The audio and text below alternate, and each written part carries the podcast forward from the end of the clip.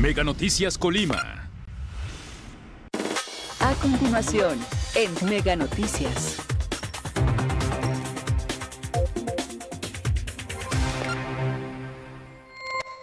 Muy buenas tardes, qué gusto que nos acompañe a través de Mega Noticias Colima. Le saludo con mucho gusto y pues le invito a que se quede durante los próximos minutos para conocer un adelanto de la información que todo el equipo le está preparando. Parte de esta es acerca de los motociclistas, de la forma en que conducen, porque bueno, pues estuvimos platicando con automovilistas y ciudadanos en general quienes eh, aseguran que la falta de cultura vial por parte de, eh, pues ahora sí que eh, motociclistas y la falta de, un adecuado uso de un casco que realmente les proteja es lo que ha generado muchos incidentes en las principales vialidades del estado de Colima.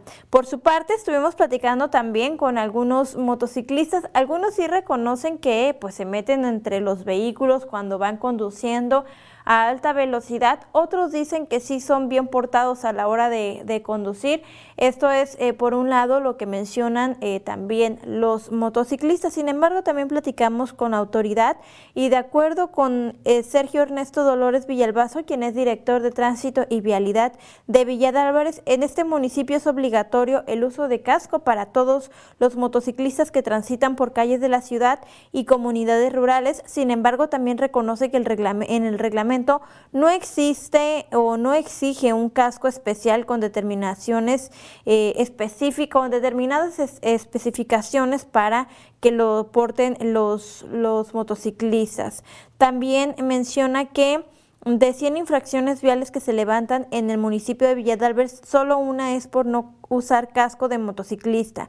También dice que la sanción por no utilizarlo es de 15 salarios como mínimo y de 30 salarios como máximo mientras que el artículo 85 del Reglamento de Tránsito y Vialidad del municipio de Villa Álvarez indica que los conductores de motocicletas y sus acompañantes deberán usar casco para motociclistas debidamente sujetado. Otra de las, de las eh, puntuaciones que nos mencionaban algunos ciudadanos con los que estuvimos platicando sobre, esta, sobre este tema, mencionan también el la parte de cuando los, los motociclistas traen a dos o tres personas, incluso cuando en medio de la pareja, tanto el conductor y la persona que va atrás, eh, pues hay, hay bebés, entonces el riesgo que esto representa, si bien reconocen que puede ser una situación de em, pues de necesidad para poder trasladarse de, de, economía, bueno, también reconocen que es un riesgo para, pues tanto para los menores como para los familiares en general que viajan,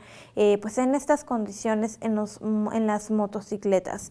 Bueno, pues eh, también hay que, hay que mencionar a quienes conducen en estado de ebriedad y que, y que además, pues también, eh, pues ahora sí que bajo los influjos del alcohol, pues entran entre los vehículos y luego eso también puede generar eh, accidentes. Bueno, pues esto es por un lado. Y por otro lado, mi compañero Manuel Pozos estuvo, eh, acudió a la colonia, a una de las colonias de Villa de Álvarez que se encuentran sin alumbrado público, una de las tantas que se encuentran sin alumbrado público.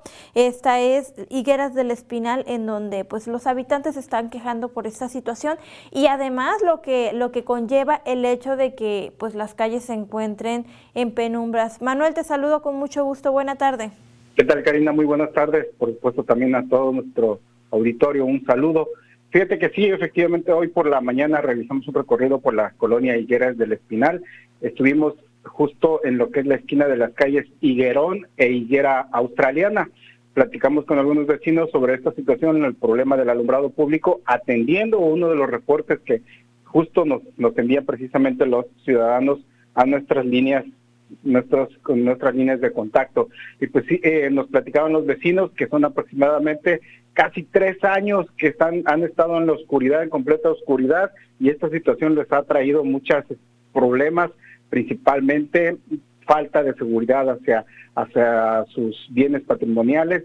Eh, nos comenta una vecina que una de ellas le, le robaron pues una motocicleta en las afueras de su vivienda, este por por las condiciones en las que está en completa oscuridad esta calle, que es higuera australiana. Y pues este, a pesar de que se han reportado pues ante el ayuntamiento, se han hecho múltiples este, pues, llamados para que vayan a reparar las luminarias, son por lo menos tres luminarias las que las que están fallando a la altura de esta de esta calle y pues bueno los, los vecinos están preocupados porque hacen y hacen los reportes ante el ayuntamiento de Villa de Álvarez y pues no los atienden. Y para esto ya pues como te digo ya van casi tres años más de tres años perdón este reportando esta situación. Y pues qué mal qué mal se ve el ayuntamiento en el hecho de que no repare a los vecinos pues el ayuntamiento sigue sigue este, recibiendo la vez pasada estuvimos reportando lo del el, concepto del DAP, explicando lo del concepto del DAP, y pues bueno, ellos, ellos han estado pagando este, este impuesto que se cobra a cada uno de los hogares a través del recibo de, de la Comisión Federal de Electricidad, pues, pues en este caso el ayuntamiento ya recibió este dinero, pero pues bueno, los vecinos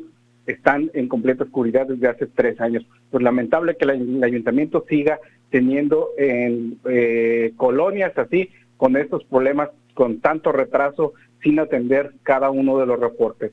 Por supuesto, esa es parte de la información que estaremos presentando hoy por la noche con mi compañera Dinora Aguirre, toda esta situación, esta problemática que de pronto aqueja algunas colonias. Este es el reporte, Karina. Gracias, Manuel. Gracias, buenas tardes. Buenas tardes.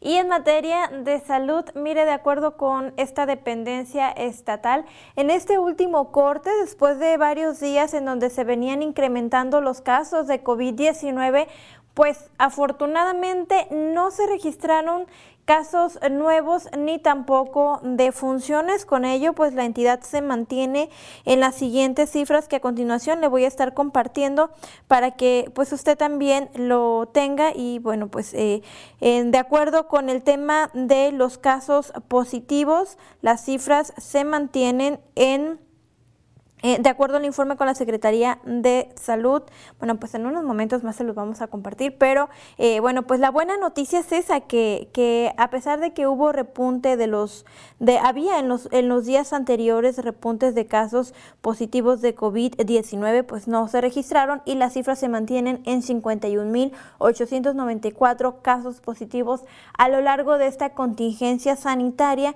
y 2.385 eh, de funciones. Ojalá que así se mantengan, eh, pues ahora sí que ya, eh, pues que ya desaparezca la pandemia y que ya no sigan habiendo casos positivos de COVID-19 y tampoco de funciones. Estas son las últimas cifras de la Secretaría de Salud y la invitación es a no bajar la guardia y a seguirnos cuidando. Así la situación, hay más detalles, hay más información que le vamos a estar compartiendo a detalle con mi compañera Dinora Aguirre. Por lo pronto tenga usted muy buena tarde y buen provecho. Tenemos para ti a partir de este primero de abril todos los juegos en casa de Astro. Síguelo a través de TVC Deportes, la casa de los Astros de Jalisco. Megacable presenta Smart Security, el sistema de seguridad para tu hogar con cámaras, alarmas y sensores desde 450 pesos al mes, con seguro de robo e incendio incluidos. Vive con tranquilidad con las herramientas de seguridad accesible de Megacable. Seguro te comunicas. Tenemos para ti a partir de este primero de abril todos los juegos en casa de Caballeros. Síguelo a través de Mega Sport, la casa de los Caballeros de Culiacán.